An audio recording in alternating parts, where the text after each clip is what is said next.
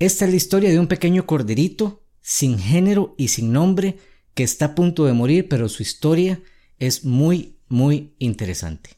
Esto es, sálvese quien crea.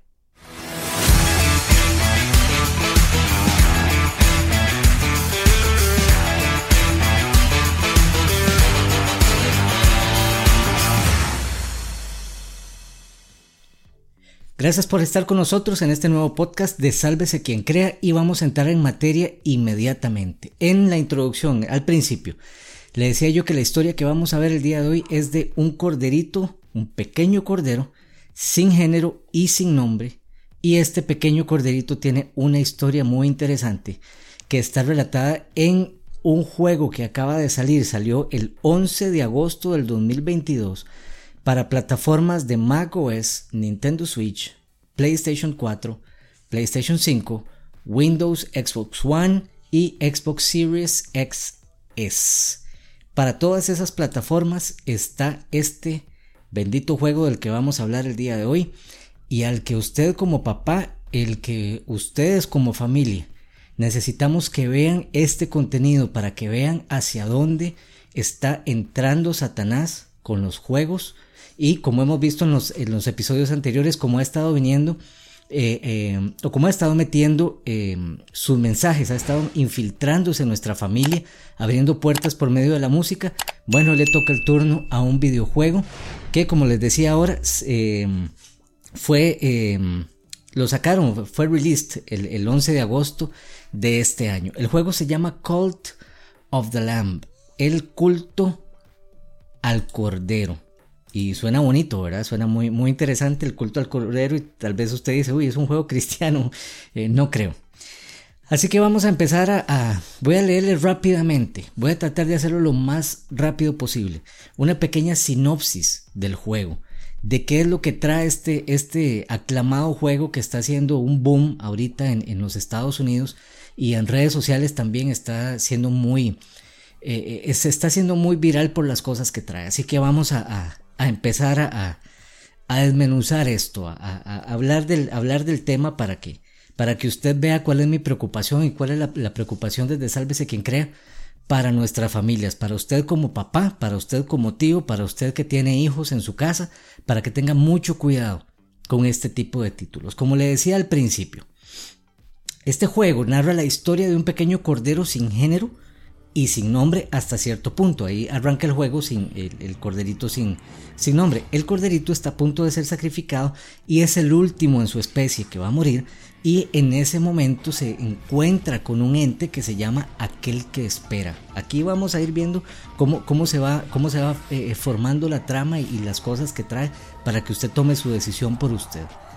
Eh, aquel que espera. Y este le dice que le va a devolver la vida, pero a cambio de algo. Entonces, ¿qué es lo que pasa con esto? ¿Quién es aquel que espera? ¿Qué es lo que está pasando aquí?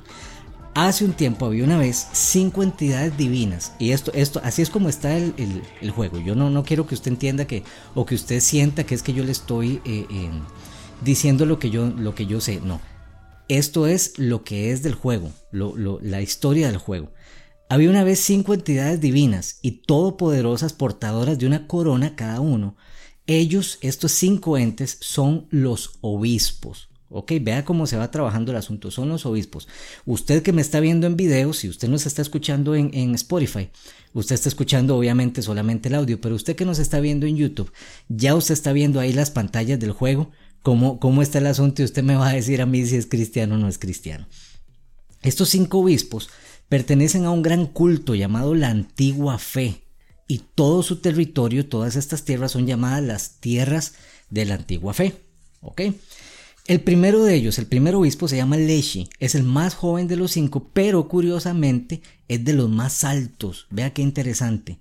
Es de los más jóvenes, pero es de los más altos cuando está en su forma sobrenatural. Ahora, su nombre hace referencia al dios del bosque, al igual que su apariencia.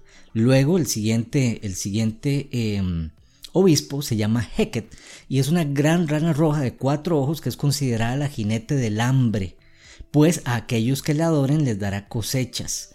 El tercero es Calamar y como su nombre lo indica, es un calamar, está armado hasta los dientes, él es el jinete de la pestilencia, ya que puede causar enfermedades.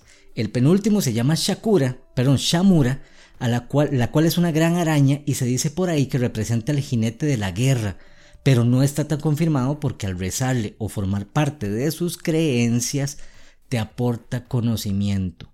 Y el último tenemos a Narinder, el principal antagonista de este juego, su apariencia es la de un gato muy alto y él porta la corona roja. Su ocupación es la muerte y por eso mismo se le ha apodado como aquel que espera, pues la muerte es aquella a que todos nos espera.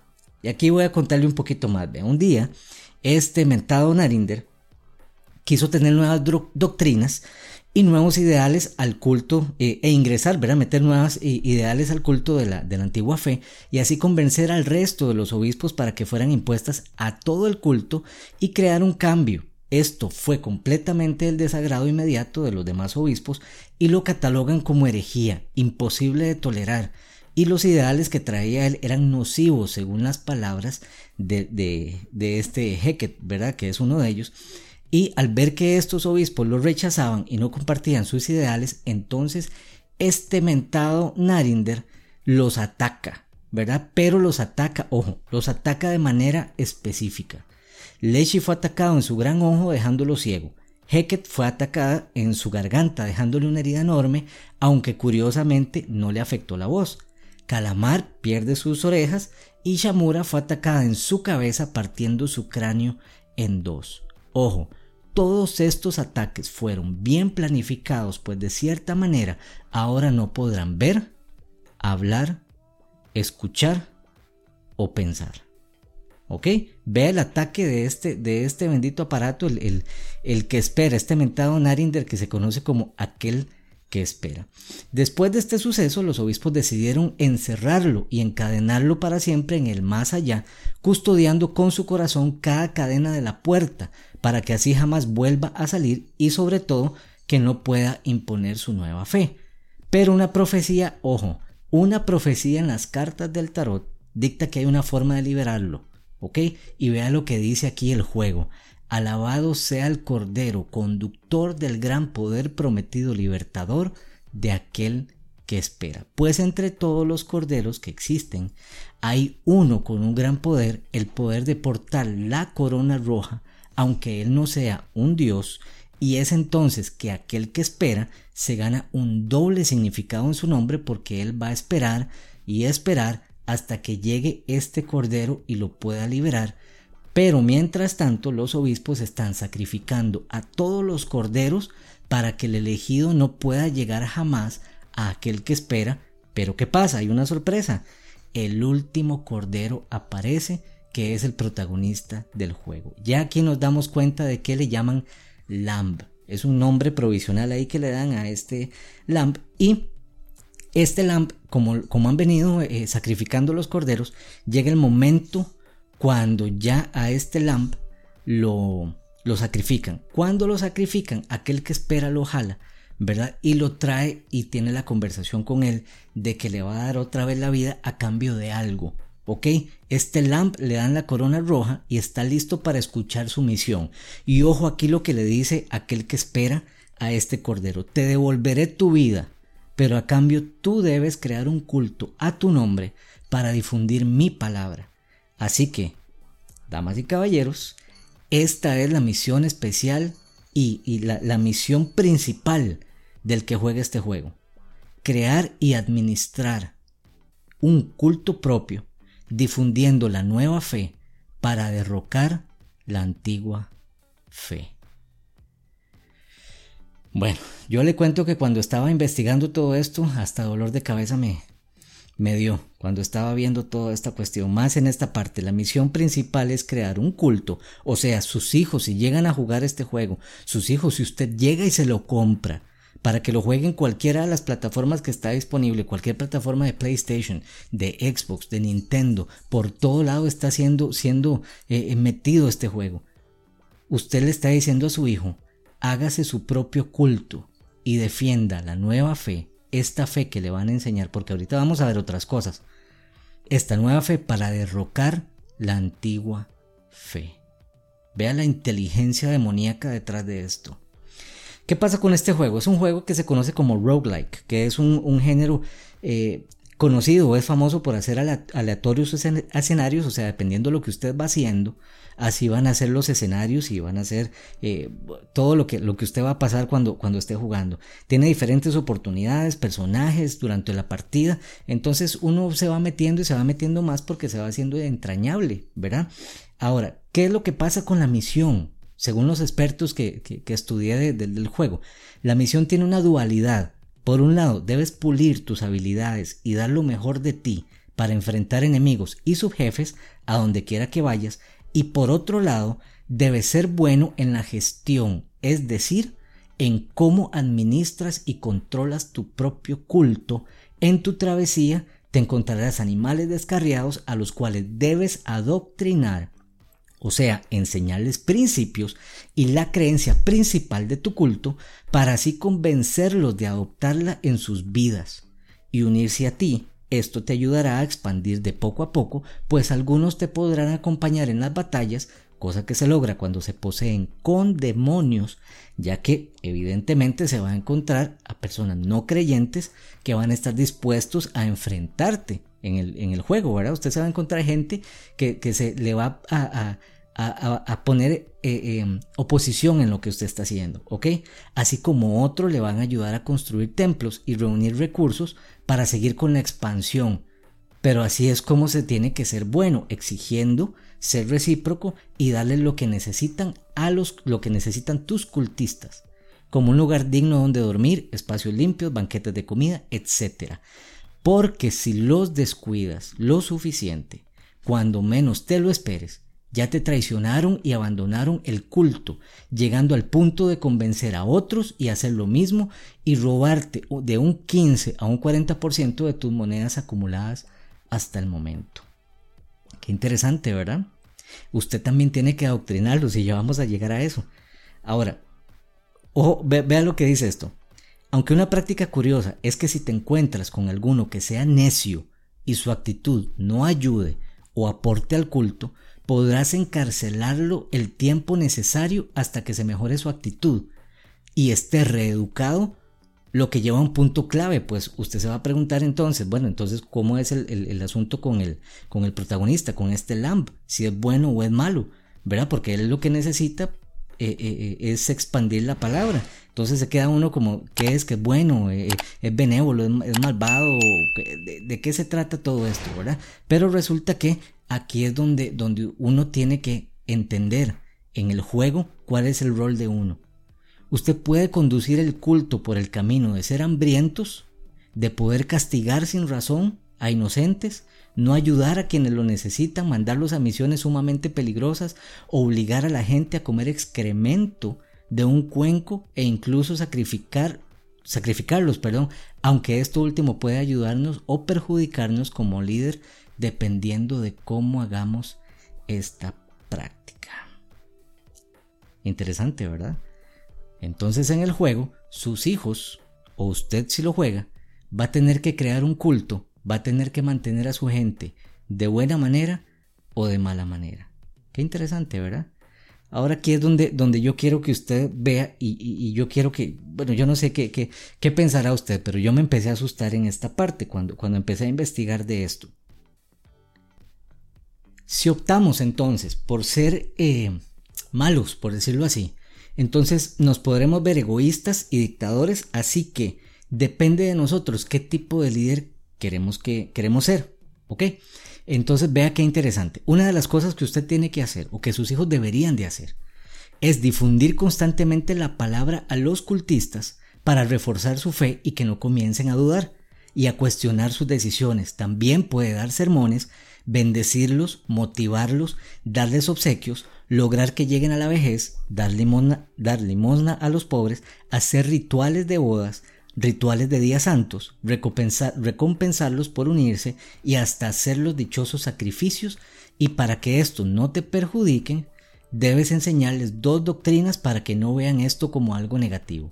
Uno, que el sacrificio es algo natural y parte de tu culto. Y dos, la creencia que los buenos mueren jóvenes, De esta manera tendrás los beneficios que da esta práctica sin perjudicarte siempre y cuando, como ya dije de sermones, eh, de sermones, perdón, y lo necesario para mantenerlos con fe.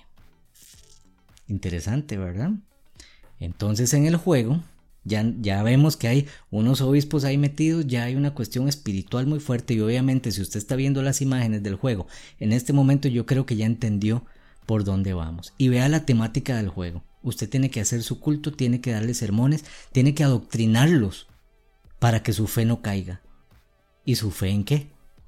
Interesante. Vea las imágenes del juego y se, está dando cuenta eh, a dónde es que está la fe.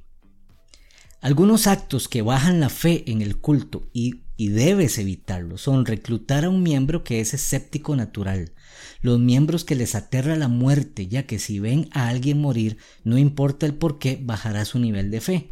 Esto también pasa si un anciano llega a la vejez, que un miembro mate a otro durante el día, rechazar misiones, que no alcancen las camas, ritual de ayuno, por si no tiene los suficientes recursos para, alimentarlos y hacer un ritual de resurrección, porque de hecho sí puedes traer a alguien de la muerte a la vida y como dato extra, vea qué interesante, todos estos aspectos te los complicarán aún más los obispos. Por ejemplo, este Heket que hablábamos ahora es el jinete del hambre, le causa hambre constante a tus cultistas y hace que debas conseguir más recursos. Por otro lado, Calamar los enferma. ¿Ok?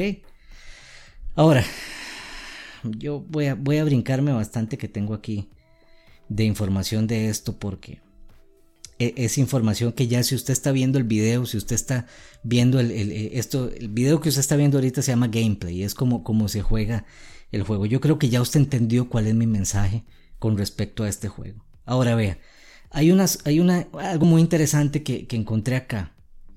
Cuando usted se encuentra y, empieza a pelear con cada uno de los obispos, porque usted tiene que vencer a cada obispo que, que, se encuentra para poder liberar al, al que duerme. Cada uno de los obispos dice algo muy interesante y aquí tengo yo lo que dice cada uno. Oiga, cuando usted enfrenta a Leche, Leche le dice, tu persistencia está empezando a molestarme, corderito. Puedes pensar que eres inteligente, puedes pensar que eres justo en tu servicio a él, pero no debes confiar tanto en el encadenado. O bueno, es demasiado tarde para hablar con, con alguien como tú. No mereces la absolución, esto no terminará bien para ti. Vea los mensajes que están llevando los jugadores. Heket, cuando, se, cuando uno se, se, se enfrenta a Heket, dice, patético llorón del títere de la corona roja, mataste el más joven de nosotros. Calamar dice, ha enviado a muchos como tú, uno tras otro, y todos caen. Has llegado más lejos que la mayoría, lo reconozco, pero disfrutaré viendo como tu culto se pudre por dentro una enfermedad para ellos. Y Shamura dice, 5 se hicieron 4, 4 se hicieron 3, 3 se hicieron 2, 2 se hicieron 1, 1 se hicieron nada, en referencia a que bueno, ya todos están muertos. Ve qué interesante. Al derrotar a cada uno, la corona roja absorbe su cuerpo y obtiene sus corazones, eliminando las cadenas de la puerta. Y podemos cruzar al más allá donde nos reencontraremos con aquel que espera, pero tendremos que tomar una muy importante decisión que nos conduce a los cuatro diferentes finales. Entregar la corona roja o negarnos a ellos. ¿Cuáles son los cuatro finales? No se los voy a explicar mucho, nada más le voy a decir el final 1, se entrega la corona y ahí se termina el juego. ¿Por qué? Porque nos van a despedazar y ahí nos van a... No, vamos a morir des, ¿cómo se dice? Desmembrados. Así es como vamos a, terminar. Final 2, no se entrega la corona, la guardamos, pero tenemos que pelear contra los dos hijos de una gatita que se llama Forneos y vea qué interesante, sus hijos se llaman Baal y Aim. ¿Ok? Baal y Aim. Bueno, entonces, ¿qué pasa? Aquí cuando usted termina este final tiene que tomar la decisión de perdonar al que espera o sacrificarlo. Final 3, el sacrificio, si lo sacrificamos, nos dirá que al final no somos tan diferentes a Él y literal, como se dice la frase, nos convertiremos en lo que juramos destruir. Ahora somos una deidad, somos un Dios y tenemos el culto más poderoso que existe. Y el final número 4, perdonarlo. Si lo perdonamos, Él nos va a gritar, eres débil, un llorón, una cosa asquerosa, y así hasta que un texto aparece que dice, Él esperará su adoctrinamiento, o sea, va a ser uno de los miembros del culto de nosotros en ambas elecciones del juego, termina con Lamb levitando en medio de todo su culto. ¿Por qué le cuento todo esto? ¿Por qué tardé aproximadamente unos de 15 a 20 minutos contándole todo esto? Porque mi pregunta es qué estamos haciendo nosotros y es lo que siempre hemos tenido en cuenta en este podcast. ¿Qué estamos haciendo nosotros como cristianos para contrarrestar todo esto? ¿Qué estamos haciendo nosotros como padres para evitar que nuestros hijos tengan contacto con todo esto? Yo lo que estoy haciendo es informándolo a usted, dándole información de lo que está haciendo Satanás, pero ¿qué estamos haciendo con esta información? ¿Qué estamos haciendo nosotros por la vida espiritual de nuestros hijos, de nuestros sobrinos, de los chicos que están alrededor de nosotros? Inclusive hay gente adulta, mayor, que está viendo estos, estos juegos y los está jugando y viera los comentarios que se ven en, en YouTube. Excelente juego, hasta, hasta que da miedo. Vea lo que dice Primera de Pedro 5, 8. Sed sobrios y velad, porque vuestro adversario el diablo, como león rugiente, anda alrededor buscando a quien devorar.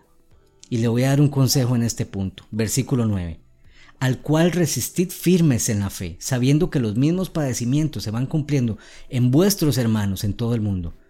Verso 10, voy a seguir leyendo. Mas el Dios de toda gracia, que nos llamó a su gloria eterna Jesucristo, después que hayáis padecido un poco de tiempo, Él mismo os perfeccione, afirme, fortalezca y establezca. Y cierro con el verso 11. A Él sea la gloria, el imperio por los siglos de los siglos. Satanás está tratando de que nuestros hijos vean todo lo malo, todo lo oculto, todo lo esotérico como, como, como algo normal, como algo sencillo, como algo que ellos pueden eh, eh, tocar como si fuera una, una serie normal, como si fuera un juego normal.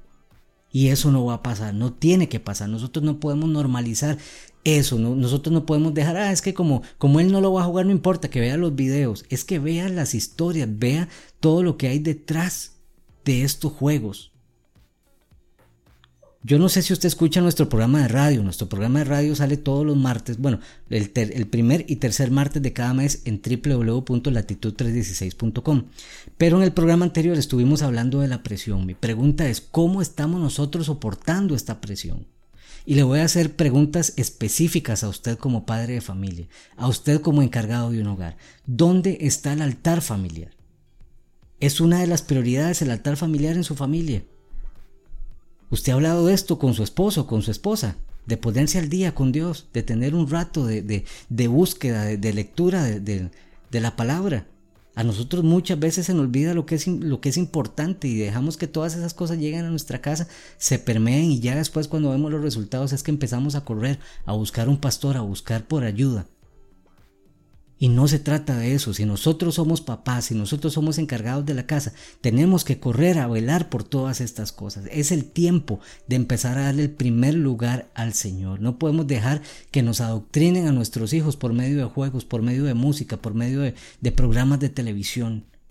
Job 22, versos 23 al 26 dice, si te humillas y te vuelves al Todopoderoso y alejas el mal de tu casa, y si miras aún el oro más precioso como si fuera polvo, como piedras del arroyo, el Todopoderoso será entonces tu oro y tu plata en abundancia. Él será tu alegría y podrás mirarlo con confianza.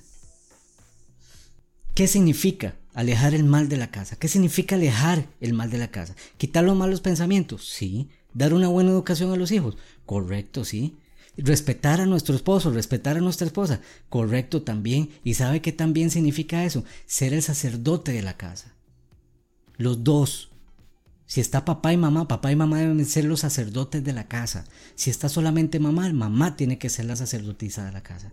No puede ser posible que estemos dejando que Satanás meta todo este material, meta todo esto dentro de nuestras casas. Tenemos que acompañarnos como pareja espiritualmente. Tenemos que trabajar juntos para ir subiendo entre los dos. Ahora, si su esposo o su esposa no se ha dado cuenta que todo esto está pasando, es su responsabilidad ir y decirle, vea lo que está pasando, vea, despiértese, es hora de que nosotros empecemos a trabajar por nuestra familia, es hora de cuidar a cada uno de nosotros, a nuestros hijos y entre nosotros dos tenemos que cuidarnos de todo esto que viene. ¿Qué es lo que pasa? Muchas veces nosotros como familia hemos sacado a Dios, usted sabe, hemos, hemos metido eh, eh, eh, trabajo, hemos metido cosas que, que, son importantes para nosotros y hemos empezado a cambiar el orden, la prioridad de las cosas. Hemos dejado a Dios de lado porque es más importante trabajar, porque es más importante traer el dinero a la casa. Y se nos ha olvidado de que lo primero que tiene que estar en nuestra casa se llama Dios. ¿Qué pasa? Que abrimos la puerta para que Satanás meta cosas que pervierten, que destruyen y que corrompen nuestra familia. Es tiempo, es tiempo familia, es tiempo de hacer culto familiar. Hay que hacer un hábito esto. Reunirnos, leer la Biblia, compartir con nuestros hijos. Hay que hacer hábito de esto. Orar, ayunar, compartir juntos. Todas estas cosas hay que hablarlas. Hay que decírselos a ellos de manera inteligente. Vean lo que viene, vean lo que Satanás está usando para hacernos daño y trabajar juntos como familia en eso.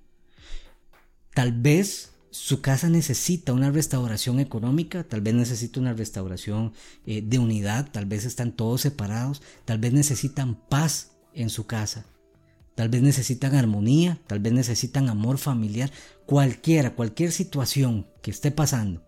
Yo tengo la seguridad de que va a ser restaurada, pero solo se restaura cuando se vuelve el corazón al Señor.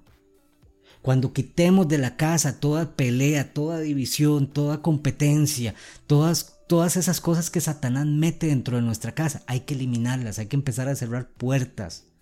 Hay que empezar a quitar todo lo que Satanás ha querido meter dentro de, de, nuestra familia.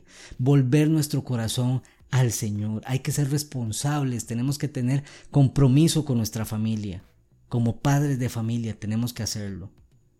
Es un compromiso ante Dios restaurar esa relación que tal vez en algún momento la perdimos, pero es la única relación que existe que da sentido a nuestra vida y le puedo asegurar que su hogar se va a transformar en un refugio para cada uno de los integrantes de su familia. Mi pregunta en este podcast, y con esto voy a terminar, mi pregunta en este podcast es, ¿qué lugar ocupa la palabra de Dios en su familia? ¿Qué lugar ocupa Dios en su familia. ¿Será el primero? ¿Será el segundo? Primero está el trabajo, primero están las cosas. Sí, el trabajo es importante, es necesario traer la comida, es necesario tener lo, suficiente para pagar nuestras deudas, pero ¿qué es primero? ¿Tu trabajo o Dios? Les repito la pregunta, ¿qué lugar ocupa Dios en su familia? ¿Qué lugar ocupa la palabra de Dios en su familia? Nos vemos la próxima.